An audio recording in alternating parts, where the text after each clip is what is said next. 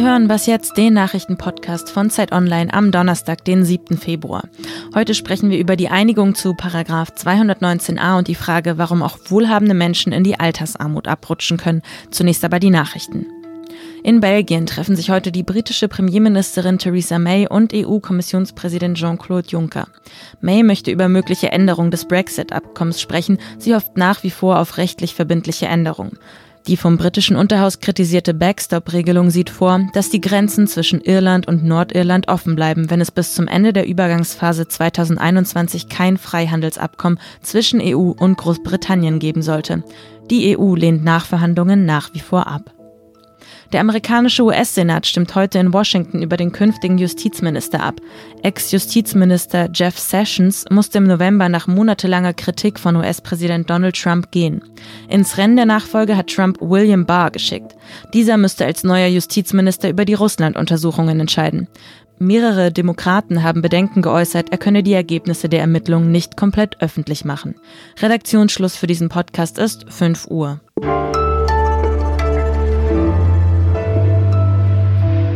Hallo und herzlich willkommen zu dieser Was jetzt Folge. Ich bin Erika Zinger. Seit Jahren gibt es Streit um den Paragraphen 219a des Strafgesetzbuches. Und nochmal kurz zur Erläuterung. Dieser Paragraph, der schreibt vor, wie Ärztinnen und Ärzte über Schwangerschaftsabbrüche informieren dürfen, was als neutrale Information und was als strafbare Werbung verstanden werden kann. Das Bundeskabinett hat nun am Mittwoch einen Kompromiss zum sogenannten Werbeverbot in Paragraph 219 gebilligt. Den einen, denen geht das nicht weit genug, den anderen zu weit. Frieda Turm, Redakteurin im Gesellschaftsressort, ist mit mir jetzt im Studio. Mit ihr will ich darüber sprechen. Hallo Frieda. Hallo. Was genau sieht denn diese Kompromisslösung jetzt vor? Also der Kompromiss sieht so aus, dass der Paragraph 219a bleibt, also auch das sogenannte Werbeverbot. Ähm, der Paragraph wird aber ergänzt. Das heißt, Ärztinnen und Ärzte dürfen in Zukunft darauf hinweisen, auf ihrer Website zum Beispiel, dass sie Schwangerschaftsabbrüche vornehmen. Mhm. Für weitere Informationen müssen sie dann aber verweisen, zum Beispiel an die Bundeszentrale für gesundheitliche Aufklärung oder die Bundesärztekammer. Die SPD-Spitze, die hat diese Kompromisslösung ja als großen Erfolg verbucht oder bezeichnet, aber in der Partei sieht es ein bisschen anders aus. Da haben sich viele Abgeordnete immer noch kritisch ausgesprochen und gesagt, dass sie eigentlich eine ganze ähm, Streichung des Paragraphen 219a fordern. Ist mit dem Kompromiss jetzt dieser Streit beigelegt? Also die SPD wollte ursprünglich den Paragraphen komplett abschaffen, das hat sie nicht geschafft. In der Koalition ist dieser Streit jetzt erstmal beigelegt, aber natürlich nicht in der Gesellschaft. Also es gibt ja nach wie vor da, wie du ja auch sagst, relativ unvereinbare Positionen, also die sogenannten Lebensschützer, die generell gegen Abtreibungen sind und natürlich auch die das Informationsverbot beibehalten wollen. Und dann gibt es natürlich ähm, Menschen, Frauenrechtlerinnen unter anderem, die ähm, das Verbot von Abtreibungen komplett abschaffen wollen. Das ist ein sehr umstrittenes Thema in der Gesellschaft, das polarisiert und deswegen sind Kompromisse natürlich auch schwierig zu finden. Das muss man auch äh, zugestehen. Du hast es schon gesagt, künftig dürften jetzt Ärztinnen und Ärzte darauf hinweisen auf ihren Internetseiten, dass sie Schwangerschaftsabbrüche vornehmen. Lass uns mal ganz konkret werden. Was bedeutet das jetzt für Frauen, die mit dem Gedanken spielen, eine Abtreibung vornehmen zu lassen? Also die Frauen können ähm, zum Beispiel auf der Webseite von ihrer eigenen Frauenärztin, wo sie schon immer hingehen, schauen, ähm, bietet meine Ärztin Abtreibung an, ja oder nein, kann ich da hingehen oder muss ich woanders hingehen? Und so wie es vorgesehen ist, wenn das zum Beispiel nicht der Fall ist oder die auch woanders hingehen möchten, man möchte ja nicht unbedingt ähm, um die Ecke gehen vielleicht für so einen Eingriff, dann können Sie sich eben die, auf diesen Listen informieren, äh, wo Sie so einen Eingriff vornehmen lassen können. Also das ist, muss man auch sagen, das ist schon ein Fortschritt, weil eben gerade diese Frage, welche Ärztinnen und Ärzte bieten das überhaupt an, welche Kliniken, das ist bisher oft ein Problem für betroffene Frauen, einen Arzt oder eine Ärztin mhm. zu finden, die eine Abtreibung vornimmt. Vielen Kritikerinnen und Kritikern geht aber dieser Kompromiss noch nicht weit genug. Was sind deren Argumente? Ich glaube, man muss sagen, es ist natürlich ein Schritt in die richtige Richtung, wenn äh, Ärztinnen und Ärzte sagen dürfen, welche Leistungen sie vornehmen. Und zwar das bei allen Leistungen sagen dürfen. Viele Kritikerinnen und Kritiker finden aber, ähm, ja, sehen es nicht nachvollziehbar, warum erwachsene Frauen durch diesen Paragraphen so bevormundet werden. Mhm. Ich persönlich sehe auch noch ein weiteres Problem, das habe ich auch in einem Kommentar schon mal aufgeschrieben. Wenn nämlich dieser Paragraph, also das Abtreibungsverbot und auch das Informationsverbot bestehen bleiben, dann ähm, bleibt meiner Meinung nach auch dieses Stigma, was damit verbunden ist, bestehen für Ärztinnen und Ärzte. Und es gibt auch heute schon sehr wenig äh, Medizinerinnen und Mediziner, die das, die Abtreibung anbieten. Und ähm, betroffene Frauen haben Probleme, so jemanden zu finden. Und dieses Stigma wird bestehen bleiben, meiner Meinung nach, wenn diese Paragraphen bestehen bleiben. Und dadurch wird sich, glaube ich, die Situation für die Betroffenen nicht bessern. Und im Übrigen ähm, sind auch die Informationen, die Christina Hähnel, die diesen Fall ja mhm. ins Rollen gebracht hat, weiterhin strafbar, auch nach dem neuen Kompromiss. Das sagt Frieda Turm. Ich danke dir fürs Gespräch. Gerne.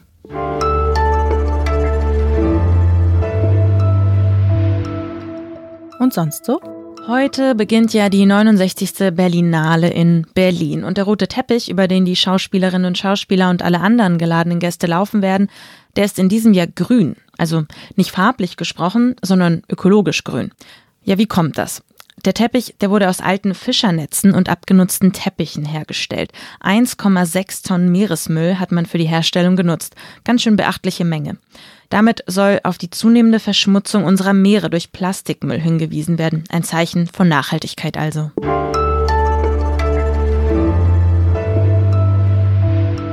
In unserer gestrigen Was jetzt Folge, da ging es ja schon um die Grundrente. Hubertus Heil, der hat einen neuen Vorschlag gebracht und der richtet sich vor allem an Geringverdienerinnen und Geringverdiener.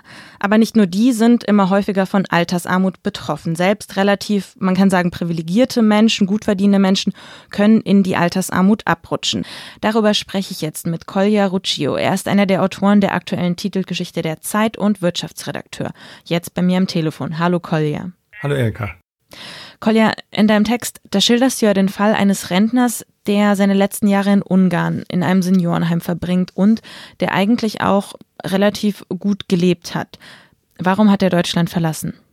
Ja, das ist äh, eigentlich eine längere Geschichte. Der ist also ja ungeplant hineingeraten. Seine Frau war äh, pflegebedürftig, hat sie erst zu Hause selbst gepflegt, dann war er selber krank, musste ins Krankenhaus, hat seine Frau für ein paar Wochen erst äh, in einem Pflegeheim gebracht. Dann dauerte alles länger, Monate. Er war krank und dann ist er, war klar, er kann seine Frau nicht mehr selber pflegen. Dann ist er zu ihr ins Pflegeheim gezogen, lebten sie beide da. Er war nicht pflegebedürftig, aber war halt bei seiner Frau. Und ähm, das war dann sehr teuer. Die Pflegeversicherung zahlt nicht alles. Und innerhalb von zwei Jahren waren alle ihre Ersparnisse aufgebraucht. Und äh, später ja, ist dann seine Frau gestorben und ähm, er war ja sehr frustriert im Grunde genommen, was Vermögen angeht, pleite und hat das Gefühl gehabt, er kann sich das einfach nicht mehr länger leisten in Deutschland im Pflegeheim und ist dann in ein Pflegeheim nach Ungarn ausgezogen, wo es so ist, dass er das halt besser bezahlen kann. Ja, dieser Fall des Rentners zeigt ja eben ganz exemplarisch, dass auch relativ wohlhabende Leute, Leute, die ähm, jetzt nicht unbedingt groß Geldprobleme hatten, auch in die Altersarmut rutschen können. Was für Faktoren spielen da eine Rolle? Was kann dazu führen? Ja, das eine Risiko, was es immer gibt, ist natürlich die Pflege. Da gibt es zwar natürlich, man wird auch in einem gewissen Rahmen aufgefangen. Das äh, Sozialamt übernimmt äh, irgendwann auch die Pflegekosten, wenn man sie nicht mehr zahlen kann, aber auch dann nicht beliebig. Und also es gibt da auch schon ein paar Haken und Ösen dabei. Die Angehörigen werden dann im Zweifelsfall noch mit zur Kasse gebeten, was in dem Fall auch eine bisschen traurige Geschichte war. Äh, also Pflegefall ist ein großes Risiko. Ein anderes Risiko ist, dass die Mieten schneller steigen als die Renten. Wir haben uns die Statistik angeschaut. Es ist eindeutig, in den Großstädten sind die Mieten im Schnitt stärker gestiegen als die Renten in den letzten 20 Jahren. Und das dritte äh, Thema ist Langlebigkeit. Menschen leben einfach viel, viel länger, als sie jemals erwarten. Wir haben einen Fall, äh, da haben, äh, hat ein Paar äh, gedacht, das Geld reicht für den Ruhestand und dann wurden sie immer älter und älter und irgendwann hat das Geld einfach aus und sie hätten nicht erwartet, dass man heute doch mit einer ziemlich gar nicht so kleinen Wahrscheinlichkeit auch 90, 95, 100 werden kann. Es gibt da Zahlen, die sind unglaublich. Hm. In der Titelgeschichte stellst du eine ganz wichtige und entscheidende Frage, wie ich finde, und zwar ist Auswandern die gesellschaftliche Antwort auf die Verarmung im Alter. Meine Gegenfrage, ist sie es denn? Und wenn ja, welche Konsequenzen müssen wir dann eigentlich ziehen? Ja, Auswandern es äh, kann im Einzelfall vielleicht unter bestimmten Bedingungen tatsächlich eine Verbesserung für einen sein und eine Lösung sein, aber es ist natürlich nicht die gesellschaftliche Antwort. Nein, ich glaube, die gesellschaftliche Antwort kann nur darin bestehen, dass man zum einen als Staat guckt, bei denen, die wirklich äh, in, in, in Not geraten oder wo die Rente wirklich sehr klein ist, dass man da ähm, guckt, was kann ich als Staat tun. Es gibt ja gerade die Diskussion mit der Grundrente zum Beispiel. Also da, wo Leute wirklich sehr bedürftig sind, da muss der Staat gucken, wie er denen helfen kann. Mhm. bei denjenigen, die an sich selber gut verdienen, auch noch hohe Rente haben, äh, da sind natürlich die Möglichkeiten des Staates begrenzt. Da kann man im, im, Extremfall helfen, wenn jemand wirklich in Not ist. Ansonsten ist man auch selber gefordert. Wir haben in unserem Text noch ein paar Beispiele auch für so ein bisschen unkonventionelle Lösungen. Also ältere Dame, die in so eine Art ältere Damen-WG einzieht. Also das ist halt auch eine Möglichkeit. Man braucht wahrscheinlich so eine Bandbreite von verschiedenen Ansätzen. Ich danke dir, Kolja, fürs Gespräch. Bitte. Und mehr zu diesem Thema und darüber hinaus können Sie in der aktuellen Titelgeschichte der Zeit nachlesen. Das war was jetzt für heute. Schreiben Sie uns gerne Ihre Kritik und Anregungen wie immer an wasjetzt.zeit.de und morgen gibt es dann wie gewohnt eine neue Folge. Tschüss und machen Sie es gut.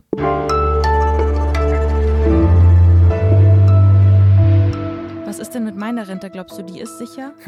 naja, nicht den Kopf in den Sand stecken aus Panik.